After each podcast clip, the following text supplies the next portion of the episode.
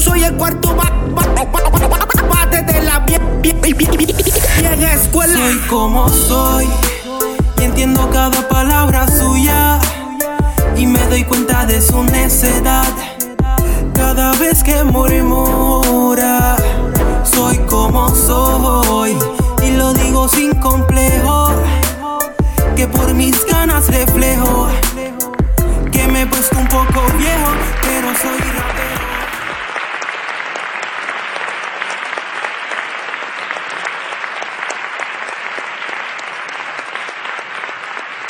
Saludos amigos. Según la historia, el hip hop comenzó con las repeticiones instrumentales que hacían los DJs. A estas repeticiones le llamaron beat break.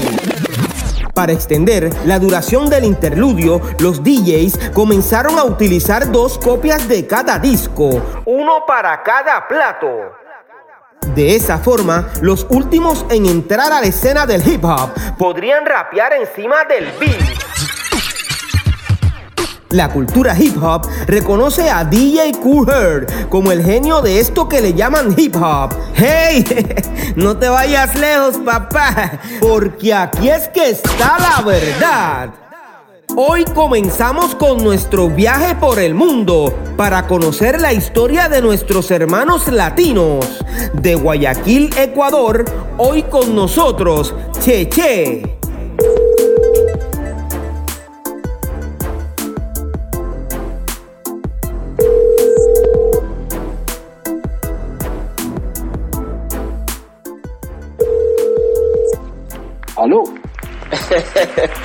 Saludos, Cheche, ¿cómo estás? aquí, aquí, ¿cómo está Piro? Te saluda Piro JM desde Puerto Rico. ¿Cómo va? ¿Cómo va todo por allá? Todo bien, gracias a Dios. Hoy te llamo porque quiero que me cuentes la historia del rap en español en Ecuador. Eh, quiero que sepas que para mí es un placer poder entrevistar a uno de los primeros raperos que tuvo Ecuador. Eh, Cheche, ¿de qué parte de Ecuador eres? Bueno, eh, mis padres son de Ecuador, yo nací en Nueva York, pero me crié en Ecuador. Ah, me llevaron desde los 6 años, eso yo nací en el 69, so, allá estuve viviendo desde pequeño, de los 6 años hasta, hasta mi adolescencia.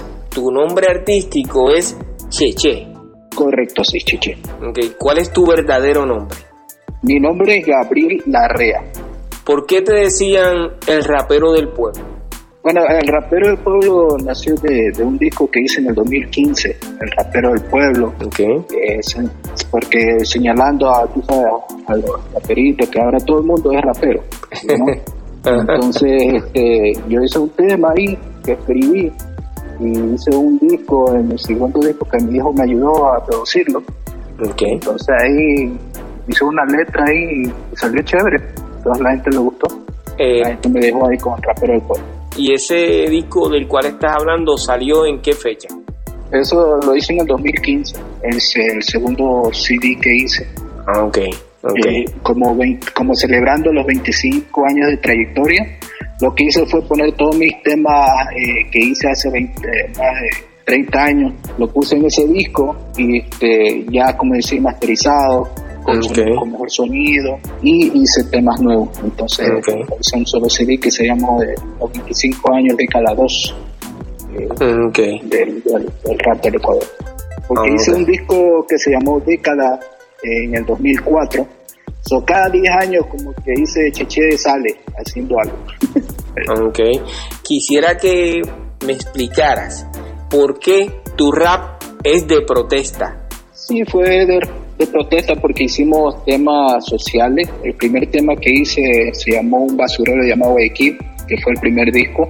Ese Ok. disco lo saqué, ese disco salió eh, por el 91, cuando tenía 22 años, ahí salió Cheche con un basurero llamado Guayaquil.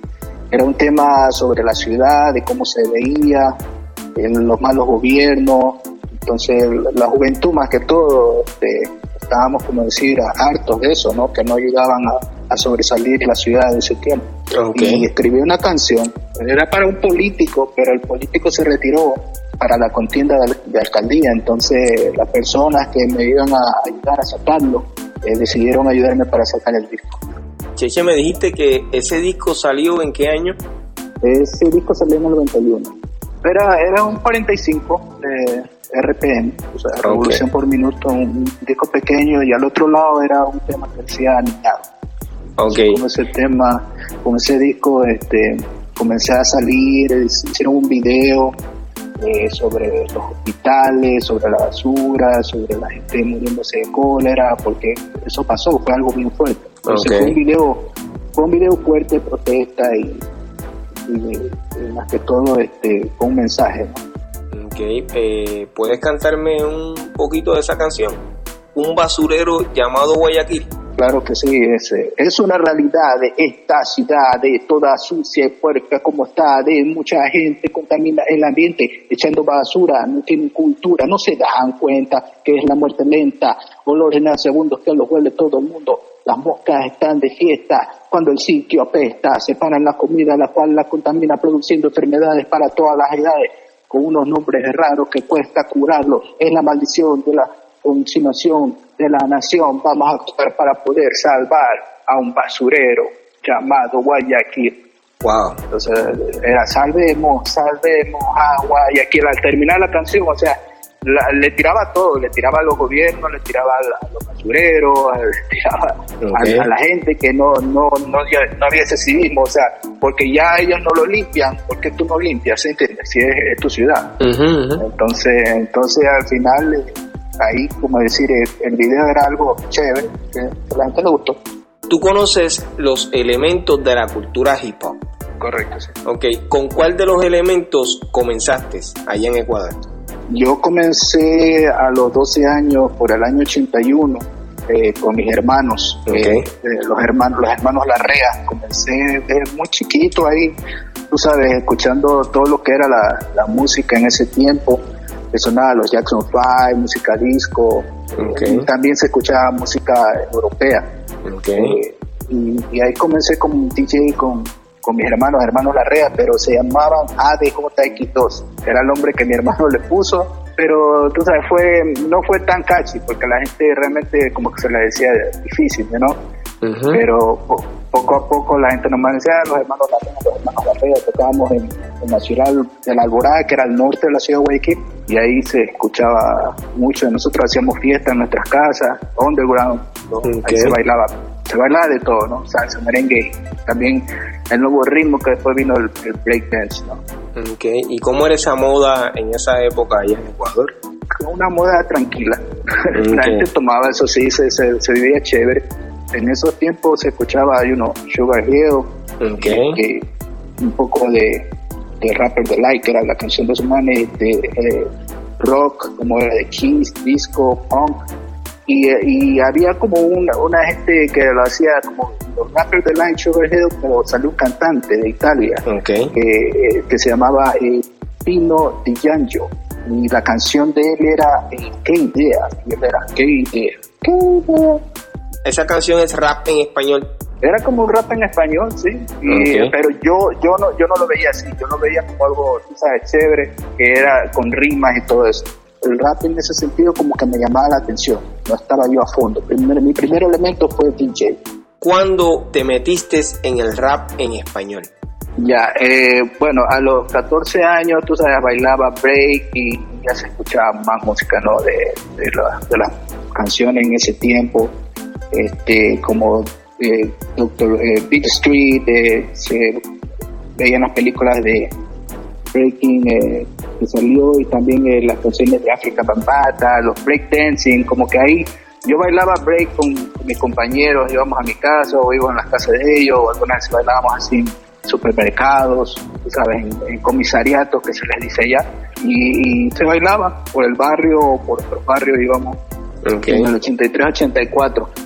yo comencé a, a, a cantar o a rapear fue casi como a los 16 años, por el año 85.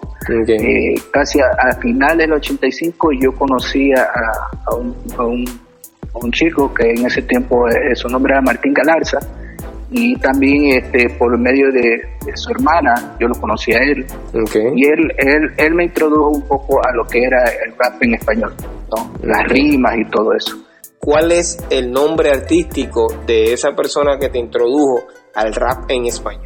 Eh, su nombre era Martín Galarza y eh, Después se puso Audi, pero eh, en ese tiempo nomás él era como DJ también, porque como yo era yo era DJ, yo yo tenía un nombre ahí que era DJ Dr. B, que me decían cuando era muchacho. Tenía 16 años, era un nombre ¿sabes? que me había puesto. Y él tenía y él tenía su nombre de eh, DJ Cosmo D, así él se llamaba, Cosmo D. Era así eran nuestros nombres que teníamos de DJs, porque él también era DJ. Lo conocí ahí, nos hicimos amigos. Este, fue como a una fiesta de Halloween en octubre del 85 este, y ahí este, en ese tiempo era tú sabes, todo lo que era rock latino también, había música europea que se escuchaba en Ecuador y, y, poco música en inglés. Pero en ese tiempo también yo escuchaba un poco de rap también que fue Joe Batan, que también salió mucho por el, por el 81, eso fue más atrás, pero Joe Batan también fue uno de los que me inspiró ¿no? a, escuchar más esa música. Y en ese tiempo los ecuatorianos aceptaban el rap no, no lo aceptaba mucho porque ya te digo, era, era más todo eh, combinado. Como era Ecuador, era como en el centro del mundo, tú sabes, Quito es el centro del mundo, Ecuador es el centro del mundo. ahí llegaban muchas muchas mercancías de todo el mundo, ¿no? Y también llegaba la música de todos lados. Llegaba música de España, llegaba música alemana, llegaba música hasta de Japón. Y la música americana, la música de Sudamérica, música americana, o sea, todo en un solo sitio básicamente, como dije, claro, uno estaba con, con trabajo porque todo el mundo, oye, ponme este ritmo, oye, ponme esto, oye, no era, tú sabes, específico, específico, que uno decía, oye, podía tocar solamente rap en una sola noche porque no lo podía hacer, ¿sí entiendes? Y era la música que a uno le gustaba, pero no, nunca iba a tener una fiesta así, porque todo era combinado. Ok, eh, ya me dijiste que comenzaste en el rap en español en el año 1985 comencé con, con, un grupo que se llamó Gamma Rap. Eh, y entre, el, entre final del 85 y el 86 hicimos más de seis canciones. ¿no? Ahí eran canciones que eran underground, nadie las había escuchado, solamente nosotros las habíamos compuesto sobre, sobre pistas de, de, discos, con un poco de, efectos, con Casio, eh, con keyboard Casio y con un drum machine. Eh, yo también tenía, entonces hicimos temas como Dicho Shock fue el primer tema, Ven conmigo a rapear, eh, Zapada, Malo Soy, Guacharnaco y, y, un tema playero, que era un tema como más rápido, como rap en inglés, algo así.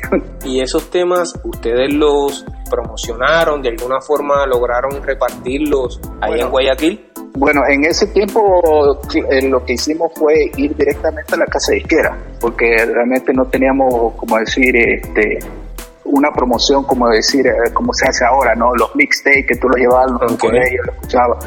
Uno lo grababa así para uno, y claro, e, era solamente entre nosotros, pero realmente para llevarlo, que tuviéramos que nos ayudara a repartirlo, no. Cogimos, hicimos una producción, esa producción se la llevó a la disquera. La disquera en ese tiempo que fue entre el 86, dijo, no, eso no va aquí porque es rock latino. Ahorita estaba la moda del rock latino en ese tiempo, entonces no, no, no nos ayudaron a, sacar el disco. o sea, me estás queriendo decir que ya en el 1986 ustedes habían hecho una producción de rap en español y lo habían llevado a una casa disquera para que imprimiera y, entrara en, la promoción y la distribución. Correcto. O sea que ya ustedes en el 1986 ya ustedes estaban en eso. Sí, yo, nosotros ya estábamos haciendo un, él hizo un tape ahí, e hicimos el, cinta carrera porque él, tenía como un, mini estudio en su casa y, con eso cogimos este y lo llevamos a la disquera. Entonces, pero no, no, no lo aceptaron. Entonces, este él, él como ya tenía un poco más de, experiencia en producción y todo eso se escuchaba bien. Y como que él, tú sabes, estaba un poco disgustado y ¿qué íbamos a hacer? Éramos jóvenes, éramos niños, siempre, o sea, nadie nos iba a decir tomar un caso de lo que teníamos, pero era algo, algo, un producto bueno. Entonces, ¿qué, decíamos? Ya ir a, a cantar en las fiestas con mis hermanos, y en una de estas fiestas realmente como que más nos hicimos conocer porque ahí fue que que, cantamos en vivo en medio de una fiesta de casi 2.000, 3.000 personas. Y esta, esta, gente, le gustó porque lo hicimos encima de, un, de una pista de Rumors, pero eh, instrumental. Y entonces pues comenzamos a, rapear ahí, con su bien, bambú, con estos ritmos de eterna juventud, di, di, shock, shock, creo que cantamos fue esa canción de shock, shock, shock. Y, la gente increíble, la gente se quedó parada, o bailó. ¿En qué año se grabó el primer disco de rap en español en Ecuador? Bueno, después de ese, de ese tiempo del 86, te voy a comentar un poquito lo que pasó entre él y yo. O sea, yo, yo tenía ya ahí como 17 años y ahí creo que, tú sabes, uno, uno era joven, ¿no? Y mi padre como que no, no le gustaba la forma de, Martín alguna vez ir a la casa todos los días, estar ahí usando mi equipo, como todo padre. Siempre, ven que, hoy nos sacamos la madre para comprarte algo para que tú lo uses, viene otro y lo está usando por ti. Entonces, pero yo por aprender, pero ellos no, no lo veían así. Entonces, este, hubo como problemillas ahí entre nosotros, pero siempre nos veíamos y siempre hacíamos música, Entonces, él le tocó, eh, él, le tocó irse a, Estados Unidos y, eso fue por el 86, pero eso fue casi por casi dos años yo me, gradué en el 88 y me fui a los Estados Unidos, pero él regresó eh, a, fines del 88 y 89, creo. Porque él vino de, porque él se fue a Estados Unidos a estudiar una profesión, se, se, empapó más en lo que fue ingeniería de sonido en, Nueva York, eh, Martín Audi, y de ahí ya cuando él regresó, yo estaba en Estados Unidos. Entonces, este, pero él regresó y creo que él ya estaba comenzando, ya estaba eh, él produciendo ya las canciones que habíamos hecho. Él le estaba produciendo una canción que era Huachalnaco, que habíamos hecho los dos. Con efecto de samples, mi voz sale ahí, eh, no salía en los créditos, por eso ok, pero ahí mi voz salió y era una canción como en joven, que los dos era un house, pero tenía efecto. Huachalnaco, Huachalnaco, habla, tú, tú, tú, tú, tú. Entonces, era, era un disco que él sacó, creo que fue entre el 89 o 90. Yo regresé eh, a, los, a, los, a los fines del 89 porque mi papá estaba con cáncer. Como él estaba con cáncer, tuvimos que regresar al Ecuador. Él se retiró ya de Estados Unidos de su trabajo. Este, entonces ya en el 90, eh, él creo que sacó el primer disco ya a fines del 89 y 90, que fue Huacharnaco con asfalto caliente. Un okay. también de 45. Audi, ¿es puertorriqueño o es ecuatoriano? Pues él es de que papá puertorriqueño y mamá ecuatoriana. Y él nació en Nueva York, en el Bronx. Pero pero él, él, estuvo, él estuvo ahí eh, hasta los ocho años en Estados Unidos. De los ocho años lo llevaron a Ecuador. Y estuvo él hasta los 14 de ahí a los 14 él se fue a Puerto Rico. A, lo que sé ahora es que él estuvo en Yauco, Yauco, Puerto Rico, okay. eh, un barrio que se llama Alice Abajo, eh, pero era una parcela. Okay. Eh, no sé si tú conoces, tú que eres de allá, no sé si tú conozcas ese lugar, pero él, él es de ahí. okay. Su familia está, estaban ahí. Él estuvo ahí desde los 14 hasta los hasta los 17, ahí fue a Ecuador. Ok, eh, cuando tú lo conoces a él, ¿qué edad tenía él básicamente? Pues él es un, mayor, un año mayor que yo. yo tenía eh, 16 y él tenía 17. Okay, básicamente cuando él llega a Ecuador, él estaba en Puerto Rico. Correcto, sí. Ok. Él es el primer rapero que sale con un disco en Ecuador. Sí, sí, él, fue el, primer rapero. Ok. sacó un disco. Ok. entonces yo a lo que regresé, eh, como por el año 90, eh, a fines del 89, ya en el año 90, este, ya mi papá estaba, estaba mal, como te digo, yo no estaba tanto en lo que era la música. Y de, ya cuando él estaba trabajando para su segundo disco, ya por el año de más o menos 91, sí, 91, yo ya tenía 22 años. Él estaba trabajando por el mes de, enero, él estaba trabajando una promoción para su segundo disco, pero él estaba todavía promocionando su disco de Huachanaco porque parece que él estaba haciendo, ya estaba armando para que lo contraten para show y le estaban dando promociones y todo eso. él salió una revista que se llamó Revista La Onda, que yo todavía la tengo, tengo ahí el, ¿cómo se llama? El tiraje fue en enero del 91. Okay. en enero del 91 eh, nos sacaron una entrevista, él invitó a estar ahí en esa entrevista que le hicieron a él, para que yo esté como, como DJ ahí de, las fotos que hicieron y todo eso, y ahí pone un poco la historia de nosotros dos, cómo comenzó Gamma Rap y todo eso, ¿no? Que, fue, que fue chévere su parte, le agradezco, y, fue también parte de, para que como decir un, un para que ya ahí pueda comenzar, ¿sí entiendes? Entonces ahí este ya lo, él sacó su segundo disco y yo saqué mi primer disco, que fue este tema protesta que conversamos anteriormente de Basurero, que fue en el 91. Ok, quiere decir que Audi lanzó dos discos antes de que tú lanzaras tu primer disco. No, yo, yo lancé mi, primer disco, él después lanzó su segundo disco. En el mismo año 91 sacamos dos discos, como decir, pero yo en el 91 saqué el, tema protesta, que fue eh, un basurero de Nueva Y de ahí él sacó su mix, que ya vendían cuatro temas, ¿no? un, tema romántico que era tres notas, Vago Soy y Rebelde sin pausa, algo así, no me acuerdo el otro tema. Pero ese mix eh, cogió vuelo y él pegó con ese disco, con tres notas, porque era un, tema romántico. Okay. pegó. A finales de los 80, ¿cuántos raperos habían aproximadamente en Ecuador? Pues a finales de los 80 realmente éramos nosotros este, dos. De ahí este, sonó fue Gerardo, pero Gerardo era de afuera. Gerardo Mejía era ecuatoriano también, aunque mucha gente pensaba que era mexicano, pero él era de Ecuador. Él, él, pegó en Estados Unidos, rico y suave, pero él salió, él salió en un momento. Gerardo eh, logró presentarse en Ecuador. Sí, él se presentó después de, por el año 91, creo. ¿Hubo conciertos de rap en español en Ecuador?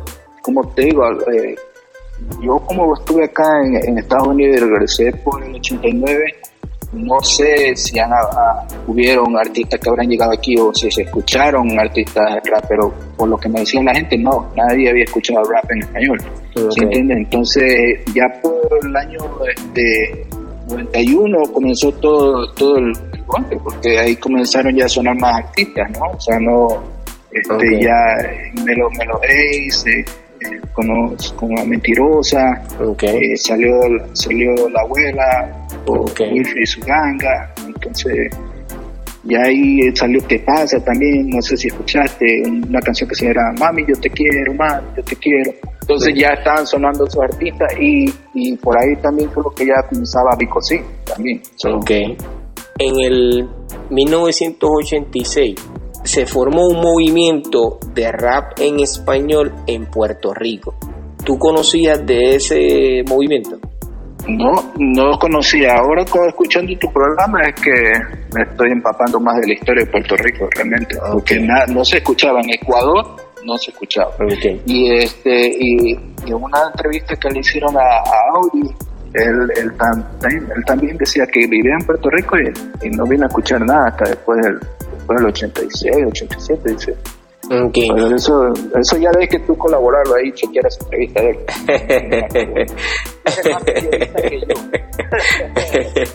¿Qué raperos puertorriqueños se escucharon en Ecuador en los años 80? En los 80 ninguno, después del, 89, 90, creo finales del, 89, más que todo en los 90, a los principios que se venía a escuchar Rico sí, este, este, Wilfred con con su abuela, salió Rubén DJ, y hay otros raperos que eran de creo que Venezuela, Sandy Papo, pero ellos comenzaban con rap merengue, ¿no?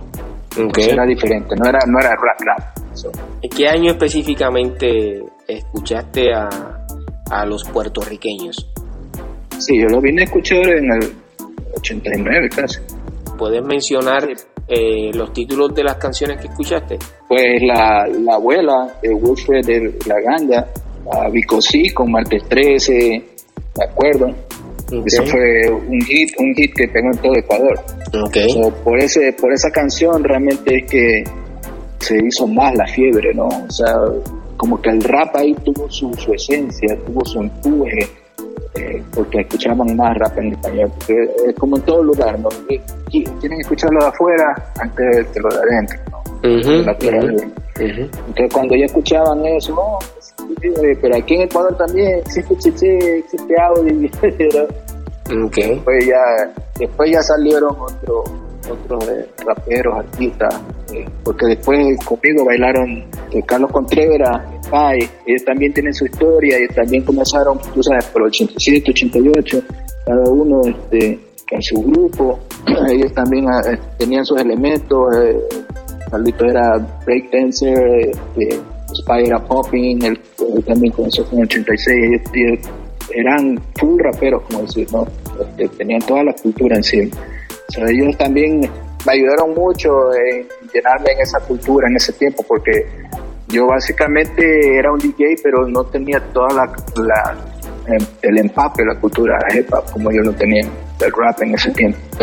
fue, fue, una ayuda mutua, porque igual yo les ayudaba con sus canciones, yo de vez en cuando hacía producciones ahí, ah, yo ayudé a mucha gente en el comienzo también, les hacía pistas, hubo un concurso también, un show allá que se llamaba La Feria de la Alegría, en ese tiempo entre mi arreglista, que era Giorgio Cerega, entre los dos hacíamos pistas, ¿no? Él, él, era más con los arreglos musicales, con el piano y todo, yo era más para el beat y los scratch que hacía, entonces le indicaba a él. Y, muchos de estos jovencitos vivan, pues no, porque hicieron un concurso que como casi 50, más de, de 100 muchachos entraron en ese concurso. Después hicieron otro, que hicieron Jim Cola, que era con la soda, pero eso yo, yo ya no estuve ahí, yo ya me había retirado. Ok. Luego de tu primer lanzamiento, ¿lograste lanzar alguna otra producción? Sí, gracias a Dios, saqué otra producción. Pero como toda disquera, no querían algo comercial. Pero yo era, pero yo estudiaba música protesta. Entonces yo digo, bueno, ¿sabes qué? Vamos a hacer algo con mi arregleta. Le vamos a hacer música, una música romántica, pero era protesta porque era un, un chico rapero la historia de un chico rapero romántico con una chica de plata, ¿no? De dinero. Eso se llamaba La Mezcla Segura. Y ese tema pegó en algunas radios, te cuento. en ese lugar, ahí somos La Mezcla Segura en muchas radios. Excelente. Y, ahí como, como saqué fue un mix. en ese mix venía ese tema, Mezcla Segura, salió eh, Sin Fondo, un reggae playero y Zapada.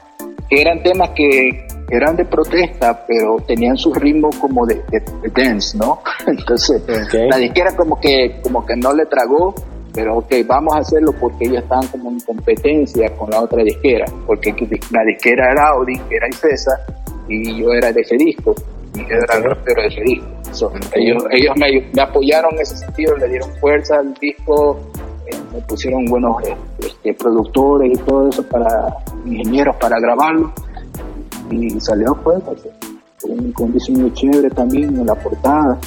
El, disco se llamaba Cheche Vive y era un bien colorful, bien colorido, de bailarina ahí, bien rapero, eh, con un background de, de graffiti, que, lo hizo, que lo hizo CA1, Carlos Petrera.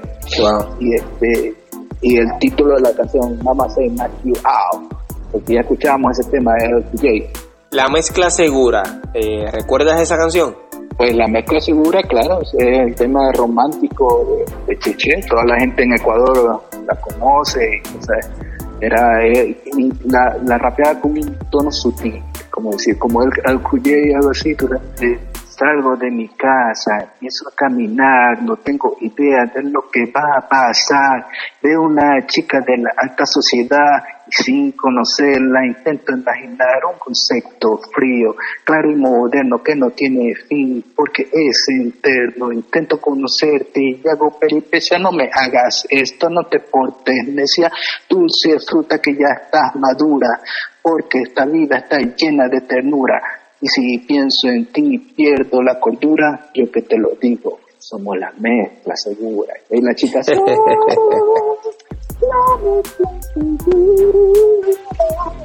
me conseguí una amiga de mi señora en ese tiempo que venía de Estados Unidos y le gustaba Andy y ya pues cayó un niño al dedo aquí. Wow. ella me hizo el coro, este apellido Quiñones y ella para qué me ayudó mucho en esa, canción también. Okay. ¿Bajo qué sello discográfico eh, se lanzó ese, ese tema? Ellos tenían el sello Team. Eh, uno firmaba así para Ecuador. Okay. ¿Y cuál fue la aceptación de los medios de comunicación en cuanto al rap en español se refiere? No, eh, ¿para qué? En el, entre el año 88 al año que, yo me, fui en el 93 fue una aceptación buena, o sea, apoyaban los medios, pero ya después del, 93, 94 ya vinieron nuevos ritmos. Querían ya ver, salió Proyecto 1, salió este eh, música de Venezuela que era como un tecno merengue. No sé si tú escuchabas. Sí. Tecno merengue. Entonces, eh, ya ellos querían que uno hiciera algo así. ¿No? Entonces ya eso, ya eso ya no era mi swing. Entonces cuando yo quise hacer algo así, se lo llevé a la disquera, la disquera, eh, cuando yo se lo llevé por el 93, ahí me dijeron, ¿sabes qué? No te vamos a ayudar en esto, este, pero yo ya había invertido dinero, no, invertí dinero en, arreglistas, en músico, en estudio, porque ya la disquera no me estaba dando dinero en eso, porque lastimosamente el disco que yo hice no, no se había vendido como yo quería, no, el tiraje que ellos hicieron no se vendieron, entonces ya para el tercer disco ya no hubo esa, esa aceptación porque cambiaron la administración y todo eso, y ahí fue que Cheche se retiró ah, en el 93, sí. Te retiraste en el año 1993. Ok, eh, actualmente, ¿cuál es la música que escuchan los ecuatorianos? No, ahora, ahora ya está eso saturado. Escuchan ahí de todo. Eh, eh, el rap lo han hecho como con más flow, con el reggaetón, música urbana, salsa choque, trap en español. O sea, ahorita hay millares de artistas y exponentes de, esta música urbana y música rap. Y, y, en Quito, más que todo, ahí salieron bastante, bastante exponentes de hip hop. Ahí ellos lo mantienen bien fuerte, el movimiento hip hop. Eh, pero el movimiento en Guayaquil eh, sí lo mantienen, pero no es tanto como en Quito, en la capital.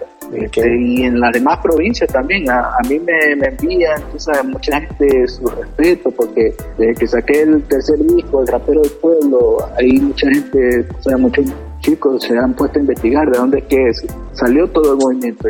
Y él me dice, oye, tú eres uno de los pioneros, porque tú comenzaste a hacer música protesta, hip hop, tú llenaste más ese vacío que la gente necesitaba. Entonces luego, ya, pues, ya en ese tiempo no no ayudaron las disqueras, o ya después ya hay, uno tenía que hacerlo con su propio dinero.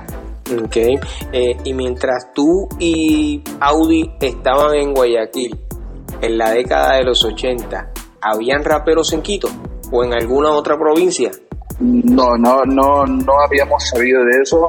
Pues nosotros realmente después que yo llegué ya en el en el 92, 93, ahí comencé como, o sea, la gente ya me estaba diciendo, oh, sí, hay muchos raperos de, de, Quito también que ya habían salido, entonces, por los años 90. Y sí sé que salió Mansa Matanza, Pestas, salió también el grupo Ranza, que ya tiene más de, 20 años en, el escenario, otro muchacho también que es eh, Disfraz, que tiene su grupo Sudamérica. So, es, es un millar de gente, o sea, Ok, lo que no sabemos es si hubo raperos en la década de los 80 en esas provincias. Correcto.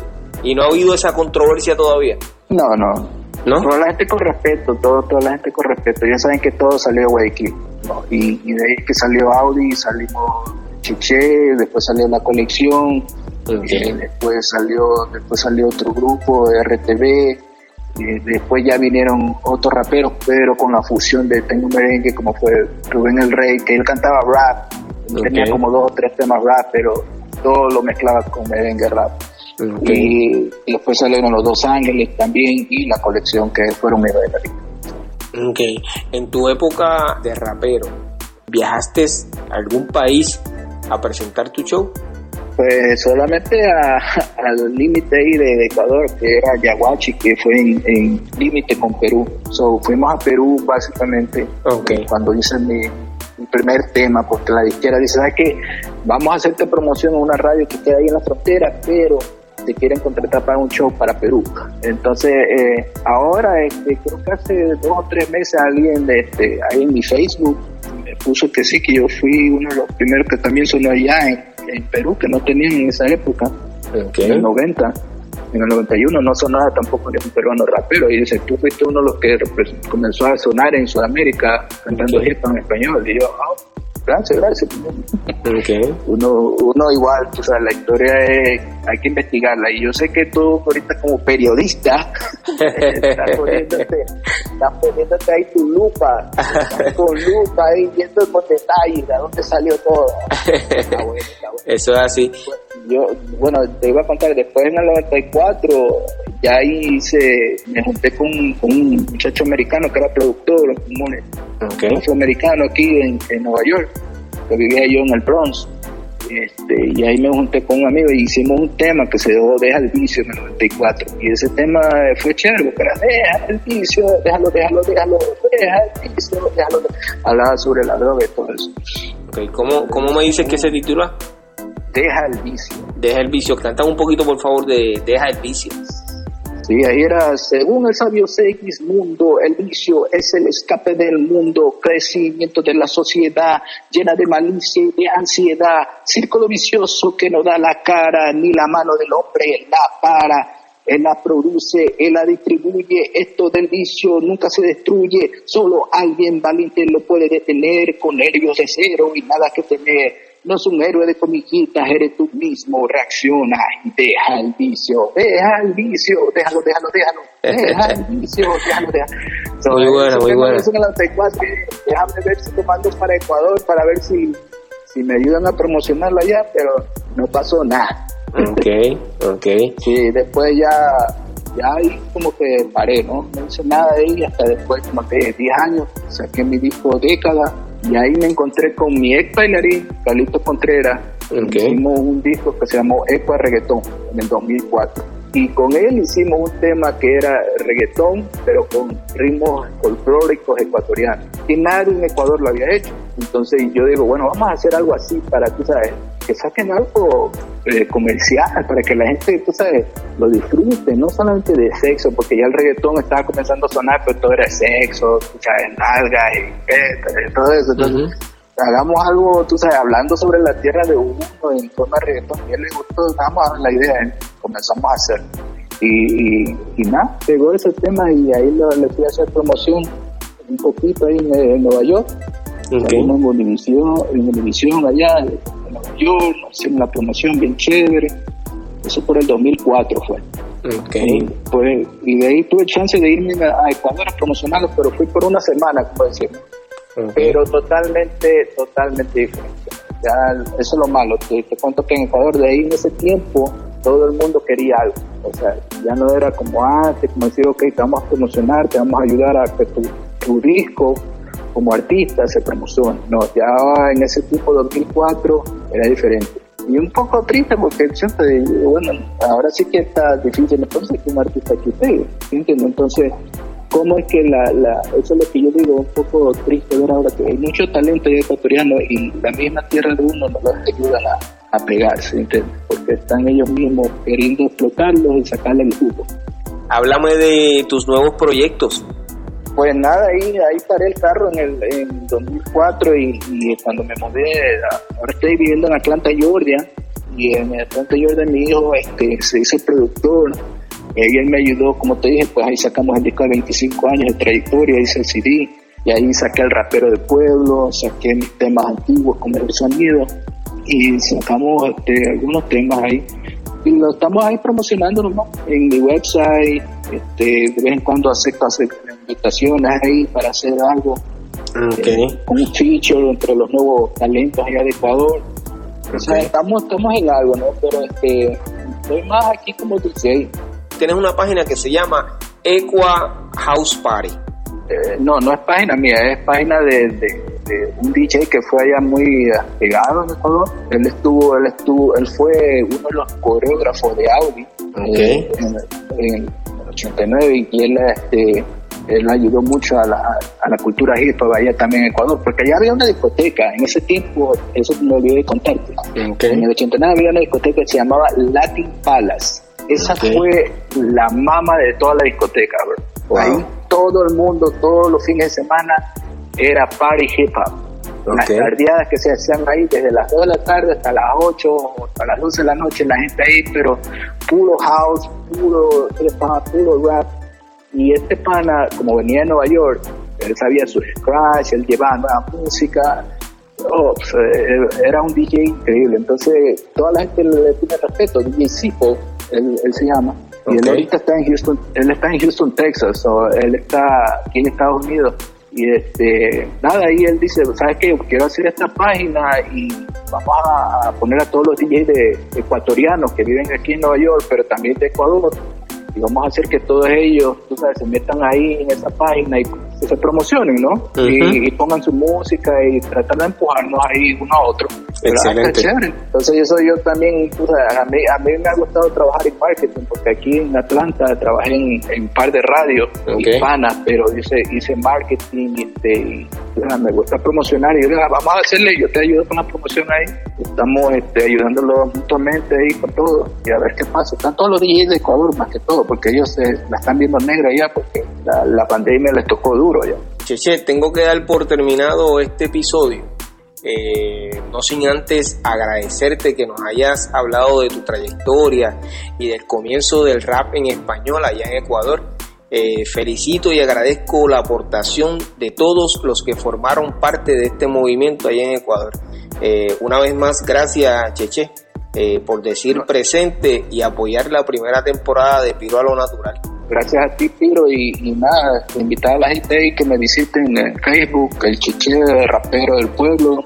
Pueden chequear si quieren saber un poco más la historia y en YouTube también, Chiche Rapero del Pueblo. Y ahí estamos para servirles. Gracias, Piro. Seguro que sí, estamos siempre eh, a tus órdenes y esperamos eh, poder hacer alguna colaboración en algún momento. Puerto Rico y Ecuador. Hacia adelante siempre, gente. Escucharon al rapero del pueblo, Cheche, uno de los precursores del rap en Ecuador. En esta temporada buscamos la verdad sobre la historia del rap a nivel mundial. Agradecemos la gestión del rapero ecuatoriano, el viejo Alca, del grupo Ramsa Company. Gracias a todos por compartir cada episodio y dejar sus comentarios en las plataformas digitales. Yo soy Piro JM y esto es otro episodio más de Piro a lo Natural. Oye, bomboncitos de menta para que se entretengan.